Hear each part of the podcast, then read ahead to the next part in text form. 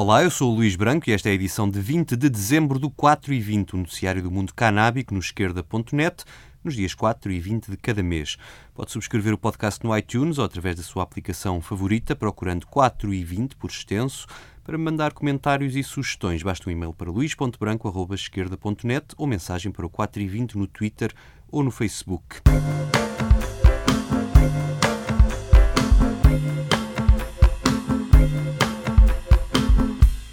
A emissão de hoje é 100% dedicada à audição pública realizada anteontem, a 18 de dezembro, pelo Bloco de Esquerda.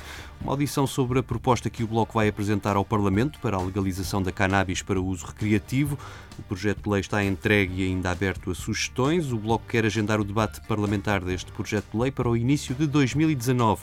Podem consultá-lo na página do 4 e 20, está lá também o e-mail, por onde podem sugerir alterações e mandar comentários. A abrir esta audição pública, o deputado bloquista Moisés Ferreira sublinhou as vantagens da legalização para combater o tráfico. O Estado não pode deixar nas mãos dos traficantes a regulação do mercado e a regulação da política de drogas em Portugal. Porque é isso que acontece se nós deixarmos na ilegalidade. Se deixarmos e continuarmos na ilegalidade, todas e todos nós percebemos as limitações que existem, todos e todos nós percebemos que não basta descriminalizar, deixar na ilegalidade é deixar nas mãos de traficantes a regulação e a definição de políticas. E isso não nos parece o responsável ou o mais responsável a fazer. Um Estado responsável é um Estado que olha para a situação de frente, é um Estado que legaliza e é um Estado que regulamenta desde a produção até ao consumo. E é isso que nós propomos neste projeto de lei. Moisés Ferreira sublinhou ainda o balanço positivo da legalização da cannabis nos países onde já está em vigor.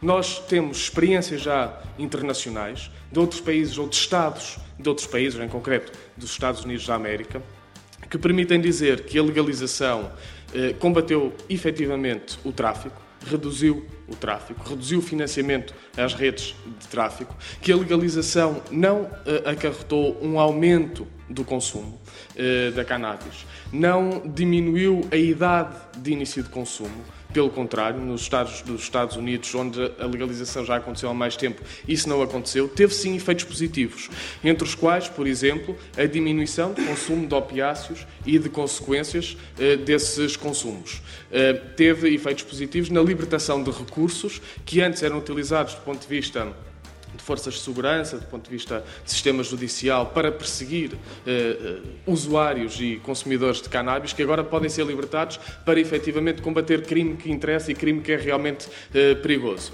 Teve efeitos positivos nos vários países e é isso que nós queremos também conseguir em Portugal. Um dos convidados foi o deputado socialista Hugo Carvalho, que defendeu o papel fundamental do Estado na regulação do mercado da cannabis. Julgo que parece-me mais interessante nós entrarmos pelo caminho de legalizar e regulamentar, mas com um papel do Estado muito central neste processo, desde uh, o consumidor, desde uh, a produção até o consumidor final. O Estado tem que ser, uh, na minha opinião, o único agente responsável em todo este processo.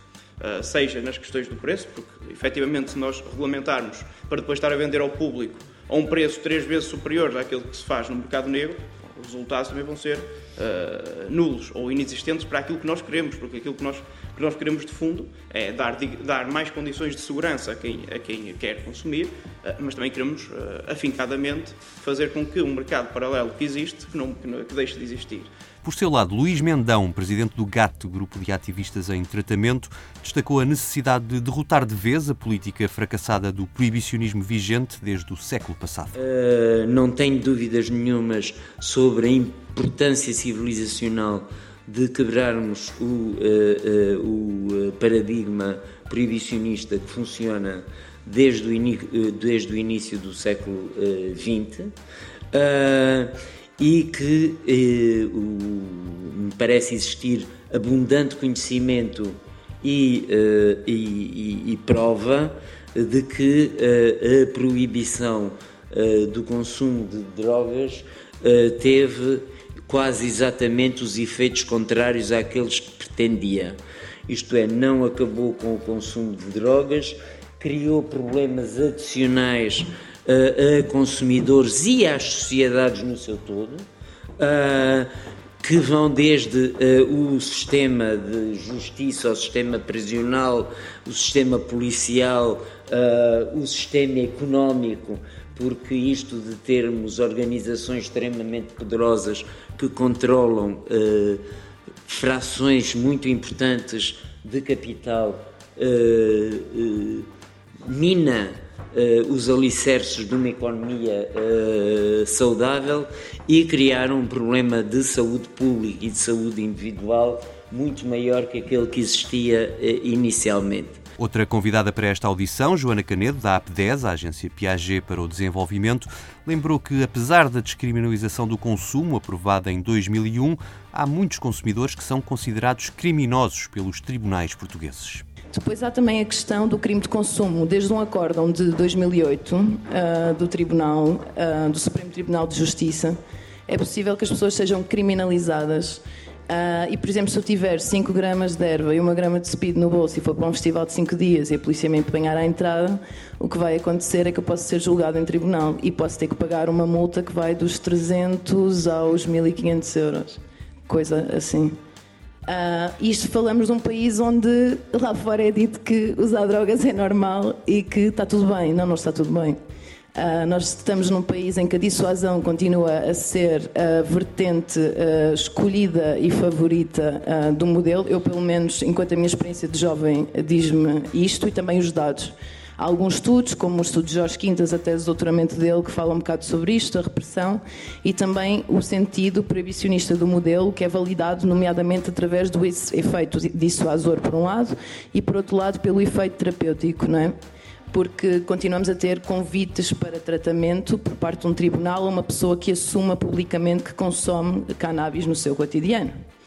A criminalização dos consumidores hoje em dia em Portugal foi também um dos pontos destacados na intervenção de Helena Valente, investigadora e vice-presidente da Associação Cosmic Care. O que a mim acho que é bastante assustador é pensar, quando olhamos para a faixa etária destas pessoas, a, a, grande fatia destas pessoas que estão presas por tráfico de cannabis ou por crimes relacionados com a cannabis situam-se entre os 21 e os 29 anos e o escalão a seguir tem menos de 21 anos. Portanto, estamos a falar de uma população muito jovem que está a ser encarcerada.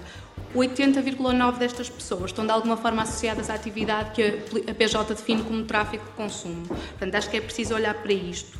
Para já não falar nas CDTs que estão obviamente focadas quase exclusivamente na cannabis e, portanto, mais uma vez há um grande número de recursos que são do Estado e que estão a ser, que estão a ser de alguma forma gastos com, com o controle do consumo da cannabis. E, portanto, faz sentido pensar num modelo de, de, de regulação e do ponto de vista da Cosmic Air, achamos que há alguns princípios básicos e que acho que estão plasmados na proposta do Bloco, que têm a ver com a promoção da saúde pública e do bem-estar das pessoas que consomem cannabis e das comunidades, havendo aqui uma particular preocupação com os grupos, os e as jovens e também as pessoas que possam estar em situação de vulnerabilidade. E aqui fará sentido pensar num desenho de respostas de saúde adequadas para, para estas populações. Ou seja, neste momento, falou-se há um bocado do tratamento, pode haver efetivamente pessoas que querem tratamento, respostas de redução de riscos e há muito, muito pouca coisa, é praticamente inexistente aquilo que existe direcionado para as pessoas que consomem cannabis. Ou seja, as pessoas que querem algum tipo de apoio e consomem cannabis têm que se encaixar nas estruturas que existem, que não estão pensadas de todo para elas.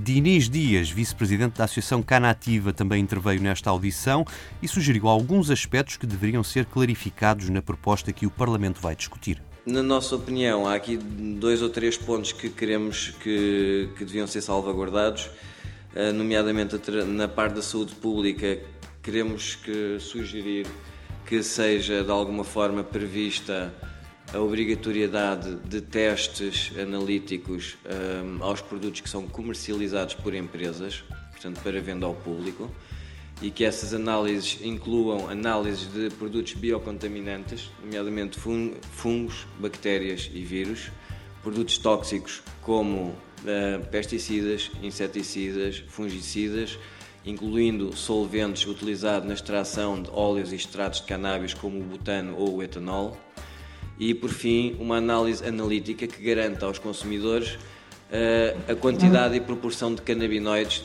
que estão uh, no produto, na planta, na flor desidratada ou no óleo que seja, que seja comercializado.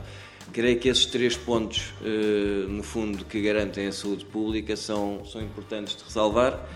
Deixamos essa, essa sugestão, nomeadamente a esta juntaria, a importância de se implementarem boas práticas agrícolas, um caderno de normas de boas práticas agrícolas, Uh, ao nível da produção. Portanto, estamos a falar de aplicação de produtos químicos, fitofarmacêuticos, pesticidas, por aí afora. Teria que haver uma, alguma sensibilização neste aspecto e também, hum, portanto, a montante na, na produção, uh, haver algumas regras para garantir, uh, portanto, a qualidade do ambiente e que não existirão contaminações e danos no, no meio ambiente provocadas por métodos de cultivo ou de produção demasiado intensivos que ponham em causa o, portanto, o meio ambiente a biodiversidade por aí afora.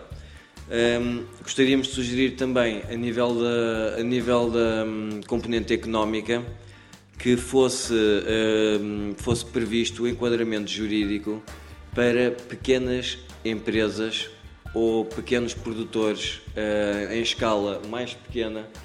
Não se trata de impedir a criação de monopólios, porque sabemos que isto é um mercado com, com um potencial económico onde não vai ser possível vamos lá ver, uh, impedir a criação ou desenvolvimento de monopólios, mas pelo menos a intenção seria criar alternativas a esses monopólios que provavelmente vão, vão ser um dado adquirido. E a criação dessas alternativas poderia passar pela possibilidade de dar a produtores locais a possibilidade de produzir uh, à semelhança do que existe, por exemplo, no Canadá, em algumas províncias, e que também se aplica no nosso próprio país, por exemplo, a nível das cervejas, que é a criação do conceito de produção de cerveja artesanal em que há um limite relativamente baixo de, produ de, de, de produção, de produtividade, uh, mas que uh, de, de, alguma forma tem uma dimensão facilmente uh, fiscalizável e que permite que não só os produtos sejam criados e desenvolvidos a nível local, respondam às necessidades e aos gostos locais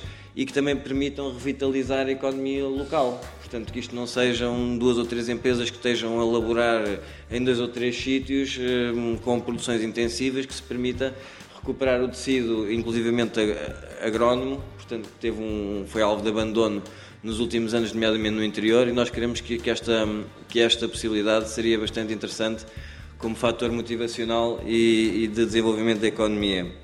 A fechar as apresentações desta audição pública, João Carvalho, organizador da Feira Internacional de Cânhamo do Porto, a Canadouro, sublinhou que é importante olhar para o terreno e perceber que o consumo atual da cannabis em Portugal, dominado pelo haxixe de má qualidade, é também um problema de saúde pública que o controle de qualidade trazido pela legalização pode ajudar a resolver. A maior parte dos utilizadores de drogas leves não utiliza cannabis na sua forma eh, de, de flor ou de extratos, etc. Consome haxixe, fruto de redes de tráfico internacional de péssima qualidade.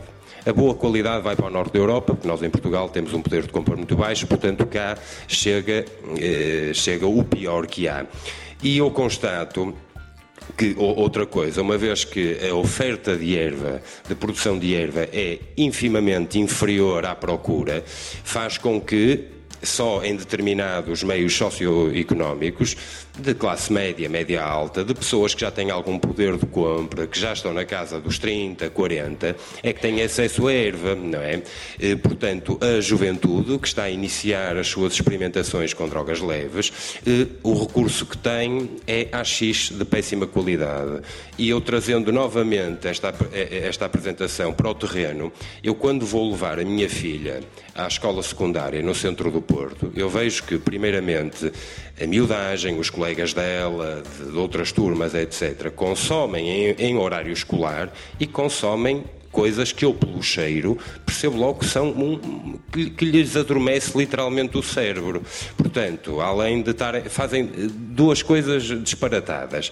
Portanto, impõe-se a legalização para haver campanhas sérias de informação nas escolas, eh, através dos, dos, meios de comunicação e acabarmos com alarmismos falsos e partimos para o terreno para assim lidar com questões de saúde pública. Está assim aberto o debate público sobre esta proposta que pode ser consultada na página do 4 e 20 no esquerda.net.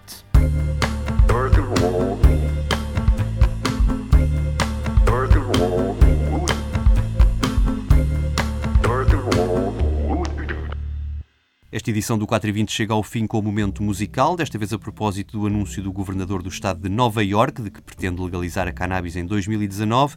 Fiquem com este tema de Lou Reed, lançado em 1972, quando a cidade de Nova York era muito diferente do que é hoje. É com Walk on the Wild Side que o 4 e 20 se despede, com votos de boas festas. Eu volto no dia 4. Até lá. Holly came from Miami, FLA. Hitchhiked away across USA. Plucked her eyebrows on the way, shaved her legs, and then he was a she. She says, Hey, babe, take a walk on the wild side. Said, Hey, honey, take a walk on the wild side.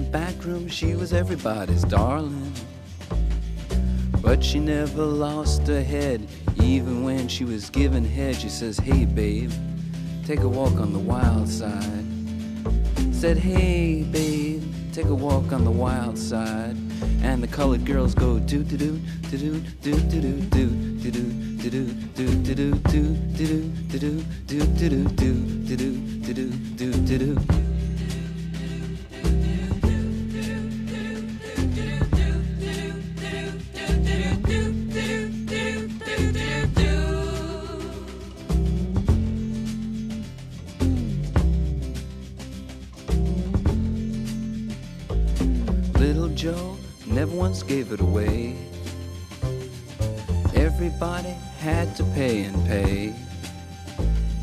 A hustle here and a hustle there. New York City is the place where they said, Hey, babe, take a walk on the wild side. I said, Hey, Joe, take a walk on the wild side.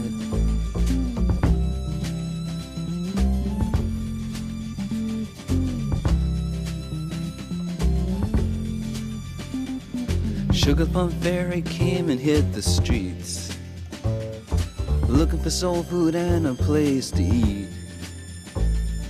Went to the Apollo, you should have seen him go, go, go. They said, Hey, sugar, take a walk on the wild side. I said, Hey, babe, take a walk on the wild side. Alright. Ha.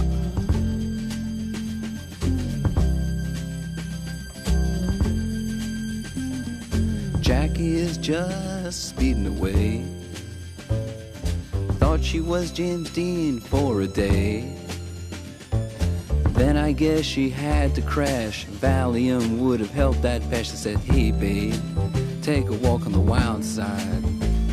I said, Hey, honey, take a walk on the wild side. And the colored girls say, Do, do, do, do, do, do, do, do, do, do.